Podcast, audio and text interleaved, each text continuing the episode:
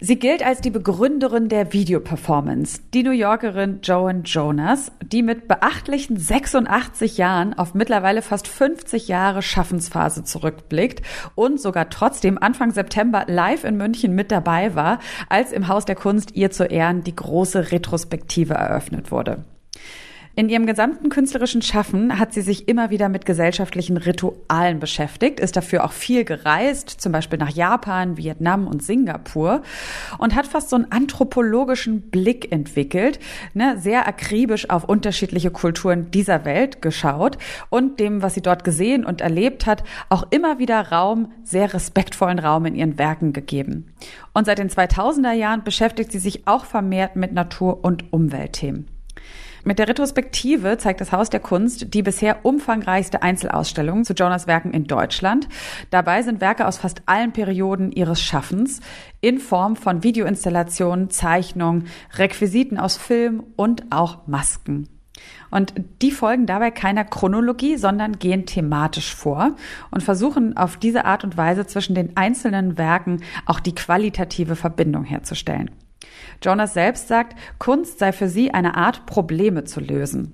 Welche Ansätze sie für die großen Themen dieser Zeit bereithält, darum geht es in dieser Folge von Kunst und Leben, dem Podcast in Kooperation mit dem Monopolmagazin. Mein Name ist Sarah Steinert und ich freue mich sehr, dass ihr uns zuhört. Kunst und Leben, der Monopol-Podcast von Detektor FM. Ja, vier Jahre hat es gedauert. Jetzt ist sie aber endlich da. Die große Retrospektive über die Performance-Künstlerin Joan Jonas im Haus der Kunst in München. Und Elke Buhr, die Chefredakteurin vom Monopol-Magazin, die war mal wieder in München und hat dort Joan Jonas getroffen und mit ihr gemeinsam über ihre Arbeit gesprochen, die aktuelle, die vergangene und ihren Blick auf andere Kulturen und all die Probleme der Welt, die jetzt gelöst werden müssen. Und sehr spannend, was dabei rausgekommen ist. Und ich begrüße dich ganz herzlich. Elke Buhr. Hallo Elke. Hallo. Ähm, Joan Jonas ist ja extra für die Eröffnung dieser Retrospektive nach München gereist. Mit 86 Jahren gibt ja viele Leute, die schon wesentlich früher nicht mehr solche Reisen antreten. Und man kann ja auch denken, so nach 50 Jahren ne, diverse wahrscheinlich Einzelausstellungen, viel besprochene Sachen und so weiter auf der ganzen Welt. Was würdest du sagen, hat sie jetzt dazu inspiriert, nochmal nach München zu kommen? Ist das dann doch eine besondere Ausstellung für Sie oder woran liegt das? Woher stammt jetzt die Motivation?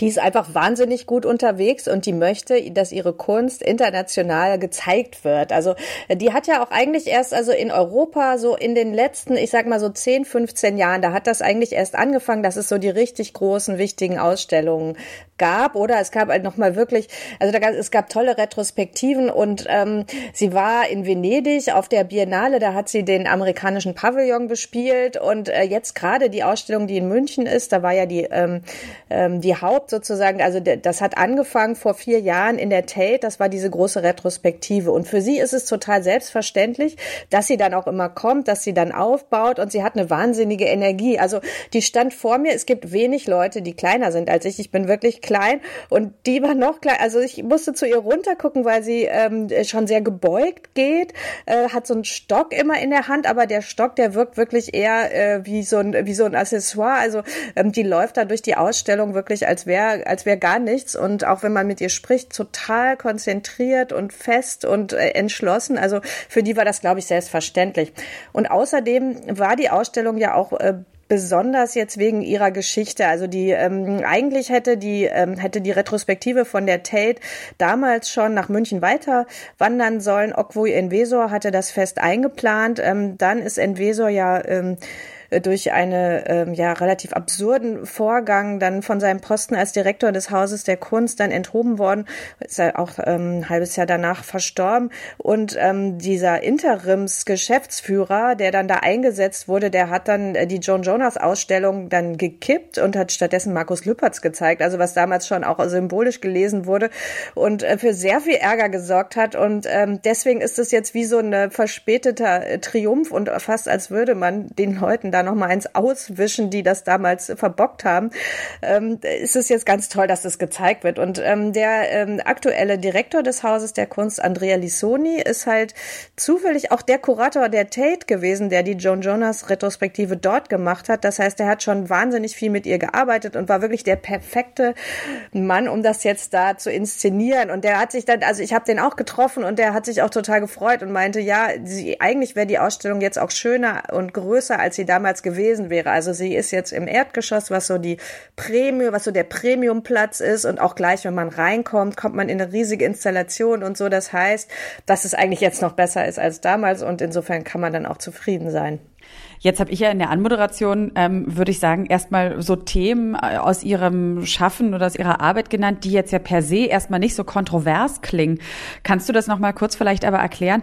Ist, ähm, liegt da doch vielleicht mehr Kontroverses in Ihrer Arbeit, als ich jetzt benannt habe? Und war das auch ein Grund, warum sie dort nicht gezeigt werde von dem Interimsleiter des Hauses der Kunst? Oder worin lag das begründet? Ich glaube, also es ist schon teuer, äh, so eine große Joan Jonas Ausstellung zu zeigen, weil das sehr, sehr aufwendige Installationen sind.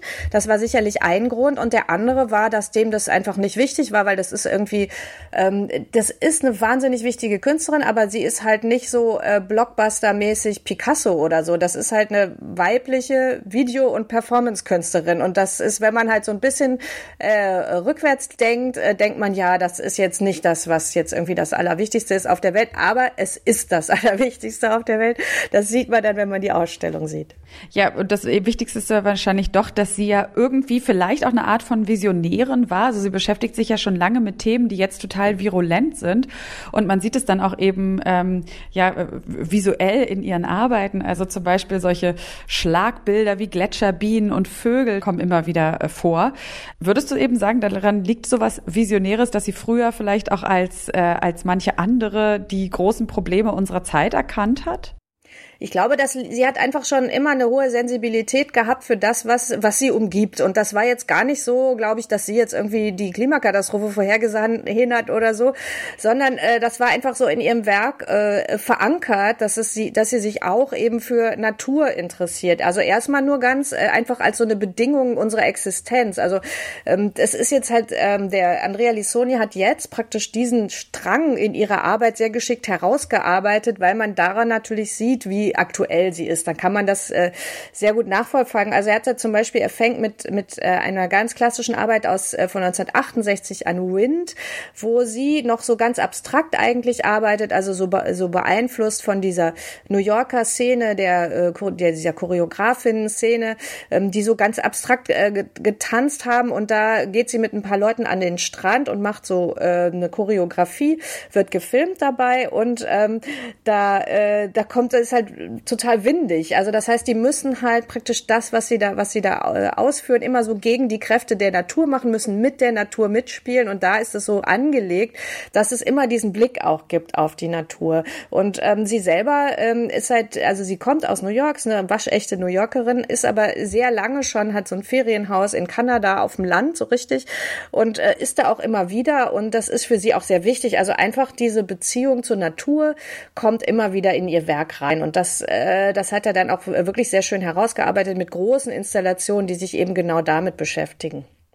Ja, was anderes, was Sie ja interessiert, ist äh, auch die Wissenschaft. Und sie arbeitet ja auch häufiger zusammen mit WissenschaftlerInnen, ähm, ja, um den Sachen wahrscheinlich einfach noch mehr auf den Grund zu gehen. Oder was würdest du sagen, woran ist da Ihr Interesse begründet? Und wie zeigt sich dann auch, das ist ja auch immer spannend, dass man verstehen kann, warum möchte ein Künstler tiefer in ein Thema einsteigen.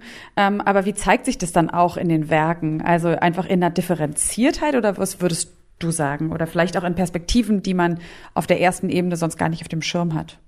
Ich glaube, was ihr einfach total wichtig ist, ist, ist Recherche. Also ähm, sie, sie möchte, also ihre Kunst ist ja ähm, poetisch, sagt sie. Also was, was am Ende herauskommt, sind wirklich so assoziative äh, Folgen von Bildern, die sich sehr überlagern. Ähm, das heißt, es geht nicht darum, darum, dass sie da irgendwie so einen Vortrag hält und sagt, das ist jetzt so und so und hier schmelzen die Gletscher und, äh, äh, und darum geht, sondern ähm, da, sie, sie setzt das sehr poetisch um. Aber ihr ist sehr wichtig, dass dahinter halt eine ganz, ganz äh, äh, harte Recherche steht und dass sie auch oft sehr lange sich mit Wissenschaftlerinnen und Wissenschaftlern austauscht. Also äh, da gibt es zum Beispiel diese große Installation, die sich mit äh, eben äh, mit mit dem Eis, mit dem Eis beschäftigt. Und da kann man das vielleicht mal ganz gut beschreiben. Also da ist ihr, ihre Grundlage ist eigentlich ein Roman aus den 1960er äh, Jahren von Halder Laxness und ähm, der eigentlich sehr poetisch, also so äh, so das Eis beschreibt. Da geht es noch gar nicht um Klimawandel oder so. Und das ist dann so ihre Grundlage. Und dann sagt sie ja, aber heute ist es halt so, dass das Eis schmilzt und sie ist dann selber ähm, dann auch äh, in die Lofoten gereist und ähm, hat halt da verschneite Berge aufgenommen. Sie hat dann in den ins Eis gezeichnet und gleichzeitig kollagiert sie das dann halt noch mit äh, äh, mit anderen Aufnahmen, wo ihre Hände praktisch zeichnen mit Kohlestaub und so. Das heißt, es wird dann wirklich auch sehr metaphorisch und ähm, das ist dann sehr schön installiert. Also so so arbeitet sie eigentlich, dass sie da auf der einen Seite die Wissenschaft hat und auf der anderen Seite das, was dann rauskommt. Mhm. Ähm, sie arbeitet ja auch häufig mit Kindern und Jugendlichen zusammen. Worum geht's ihr dabei? Also es ist nochmal so eine Idee von andere Perspektiven, sich selbst näher bringen ähm, oder was hat sie dir darüber auch erzählt, worum es ihr dabei geht? Naja, sie hat dann gesagt, dass, ähm, ähm, dass die junge Generation sie erstmal, sie total, also es ist, glaube ich, ganz inspirierend, wenn, wenn man als also schon äh, sehr, sehr erfahrener Künstler mit äh, jungen Menschen zusammenarbeitet. Sie hat damit angefangen, als sie ihre große Ausstellung äh, auf der Venedig Biennale hatte, wo sie den amerikanischen Pavillon bespielt hat. Und da war es ihr wichtig, dass sie da so eine ganze Haufen von sehr äh, diversen Kindern auch haben, weil sie fand, dass das Amerika besser repräsentiert. Und äh, sie hat mir dann halt auch gesagt, gesagt, äh, was sie toll findet an der jungen Generation, ist, dass die so viel wissen, auch über äh, Ökologie, Klimawandel, Politik und so weiter. Well, I think one of the big differences is their awareness of what's going on in the world because of social media, because of media in general. And I think they know what's happening to the planet. They know they know a lot. In other words, because they hear it in school, they hear it from their friends, they watch TV. So that's a big difference, I think.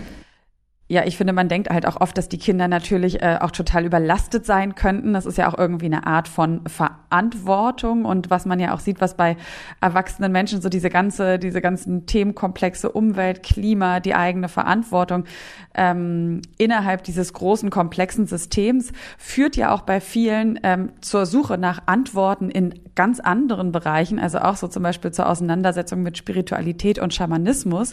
Das ist ja auch eine andere Form eigentlich die Beziehung zwischen zwischen Mensch und Natur neu zu denken, neu zu verhandeln. Und auch dafür interessiert sich Joan Jonas, obwohl sie jetzt vielleicht nicht per se so eine spirituelle ist, weil sehen ist auch eine halbe Frage an dich.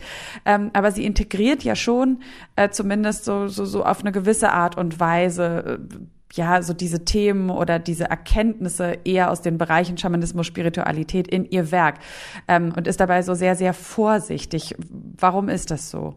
Also bei ihr ist es eigentlich so, dass diese Beschäftigung mit was, was, was wir Schamanismus nennen könnten, das kommt davon, weil sie von Anfang an eigentlich wissen wollte, wie entsteht eigentlich Kunst in Gesellschaften. Also das ist so eine anthropologische Neugierde.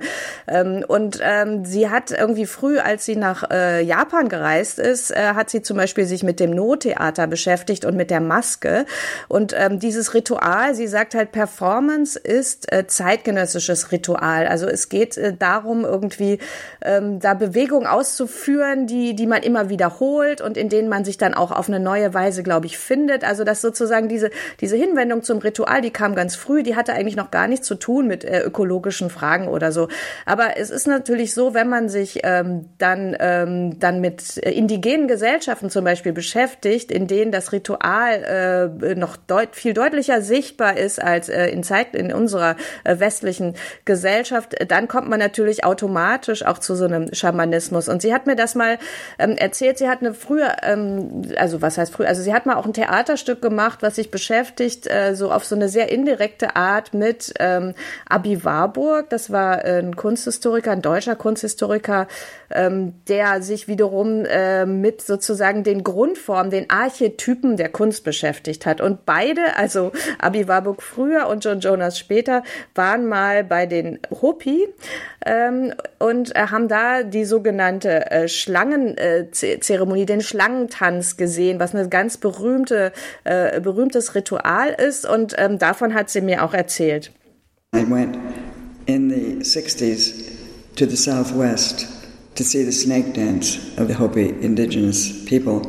which was an amazing experience. But I could not bring that into my work in any way because I can't quote. I mean, to respect them, you simply do not use their material or their culture in that way because of the history that we have, that white people have in relation to when they came and destroyed so much and killed.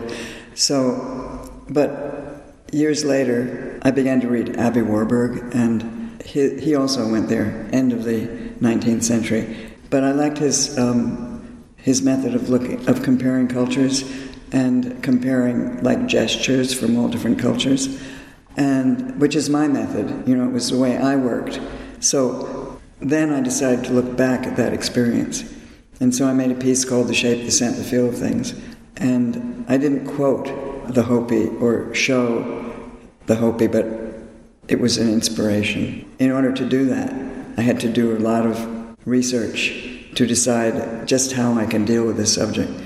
Ja, sie, sie, sie sagt dann, sie hätte, sie hatte sich das angeguckt und das hat sie total fasziniert, aber sie habe nicht und niemals direkt daraus zitiert. Also das heißt, es gibt bei ihr auch so ein totales Bewusstsein für die Fragen der kulturellen Aneignung. Sie sagt halt, sie als weiße Künstlerin kann jetzt nicht zu den Hopi gehen und dann praktisch deren, äh, deren Ausdrucksform kopieren, angesichts der Tatsache, dass halt äh, äh, praktisch ihre Vorfahren oder dass die Weißen halt äh, die ähm, Indigenen in den USA so äh, dermaßen brutal unterdrückt und, äh, und auch getötet haben in der Geschichte. Und ähm, das heißt, dass sie da sehr vorsichtig ist, also dass sie sich da inspirieren lässt, aber ähm, dass sie eben das, äh, äh, das niemals machen würde. Und dann hat sie mir noch ein bisschen da von diesem, äh, äh von ihrem, von dem Stück erzählt, was sie daraus gemacht hat aus der Abi Warburg äh, Sache, was ich lustigerweise damals in den Nullerjahren sogar gesehen habe in Berlin. Also das war wirklich ein ganz äh, fantastisches äh, Theaterstück auch. Mhm. Ja, kannst du das noch mal kurz erklären, wie das also quasi eingeflossen ist auf diese, sag ich mal, respektvoll distanzierte Art und Weise? Also das eben nicht so so ganz äh, ja so bland zu kopieren? Na, da ging es dann eher um Abi Warburg. Also das heißt, es ging äh, eher darum, dann so, so zu verfolgen, wie halt dieser wiederum äh, weiße Kunsthistoriker sich dann dem annähert, genau. Und was sie halt, was sie halt interessant findet, ist einfach die Methode, äh, die Warburg-Methode, dass man halt so äh, in verschiedenen Kulturen so aus, so, äh, praktisch kulturellen Ausdruck, was eigentlich eine ähnliche Funktion hat, dann vergleicht. Also es gibt so auch dann diese, äh, diese Beobachtung in der Anthropologie, auch dass ganz, ganz ganz viele Gesellschaften oft ähm, äh, Dinge machen, die die gleiche Funktion haben, wie zum Beispiel dieses Maskenspiel oder wie, äh, wie sie sich gegenseitig oder wie sie sich ihre Geschichten erzählen und sowas findet sie halt total spannend. Ja, diese Masken sind ja auch ein größeres Thema. Also man findet die auch in der Ausstellung immer wieder. Und du hast es jetzt ja gerade schon gesagt, dass die eigentlich aus dem ähm, japanischen No-Theater stammen. Aber ich glaube, da steckt auch noch mehr drin. Also was ist das Besondere oder das Wichtige für Sie an diesen Masken? Also warum ist das auch so prominent vertreten in der Ausstellung?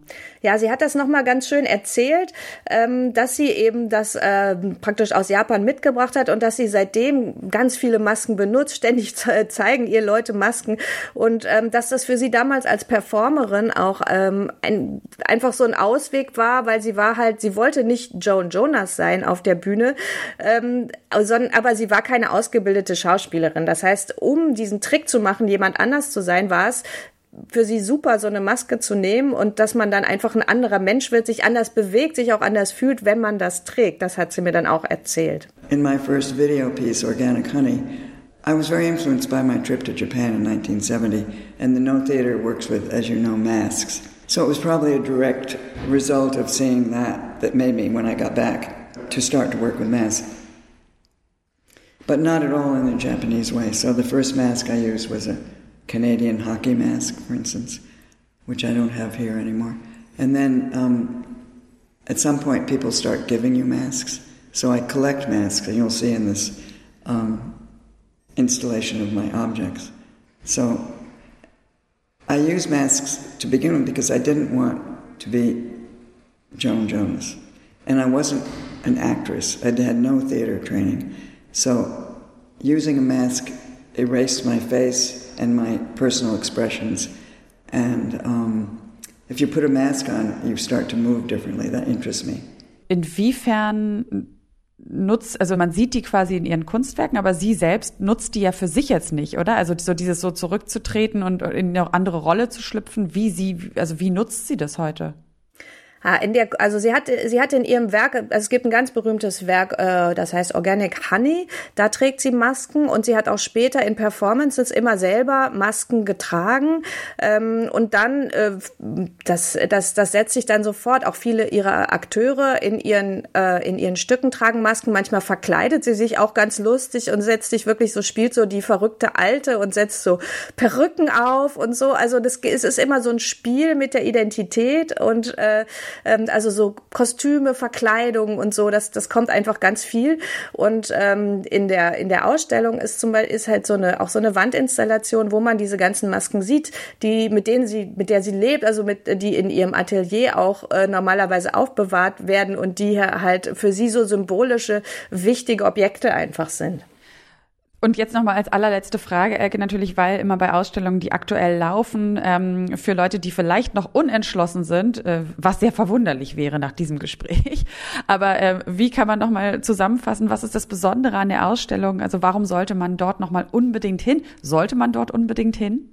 Ja, das ist wirklich eine ganz, ganz schöne Ausstellung. Man kommt da ganz beseelt und beglückt wieder raus. Also es gibt ganz viele sehr große Installationen von John Jonas zu sehen, in denen man sich wirklich ganz lange verlieren kann. Also das ist wie so eine, äh, so ein Bad in Bildern eigentlich. Und gleichzeitig ist es aber sehr gut gemacht, dass man auch sieht, wie dieses heute sehr, sehr opulente und vielfältige Werk doch aus so einer formalen Stringenz herauskommt. Also dass man so die frühen Arbeiten sieht, wo wirklich so ganz abstrakt, auch noch skulptural, wo sie so skulptural digital arbeitet und dann halt diese, äh, diese großen Installationen, von denen viele wirklich auch berühmt sind, die sind teilweise äh, auf verschiedenen Dokumentas gezeigt worden und äh, sind viel besprochen worden und jetzt kann man das dann nochmal äh, ganz in Ruhe sich ansehen und das ist auf jeden Fall ein richtiges Erlebnis. Also äh, ich finde es auch, es ist auch die erste richtig große Ausstellung von John Jonas. Es ist wieder so typisch, dass halt eine, eine Frau, die äh, immer, immer wirklich äh, gearbeitet hat und auch, äh, also ja, viel Aufmerksamkeit bekommen hat, aber eben doch nicht so viel wie jetzt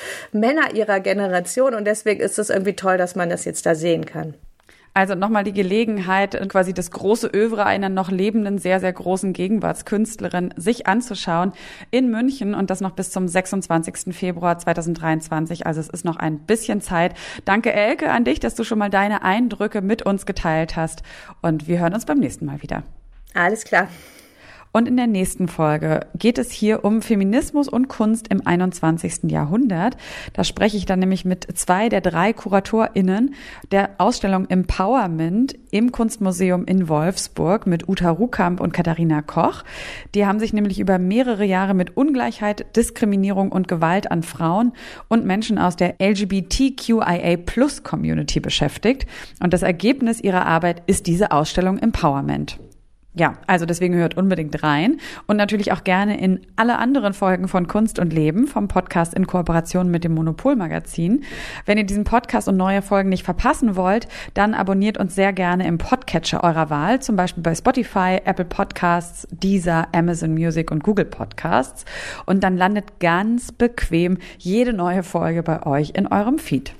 Bedanken möchte ich mich dann auch noch an dieser Stelle bei meiner Kollegin Sarah Marie Plikat. Die hatte die Redaktion für diese Folge. Mein Name ist Sarah Steinert. Bedanke mich wie immer fürs Zuhören. Sage Tschüss, bleibt gesund. Bis zum nächsten Mal. Kunst und Leben. Der Monopol-Podcast von Detektor FM.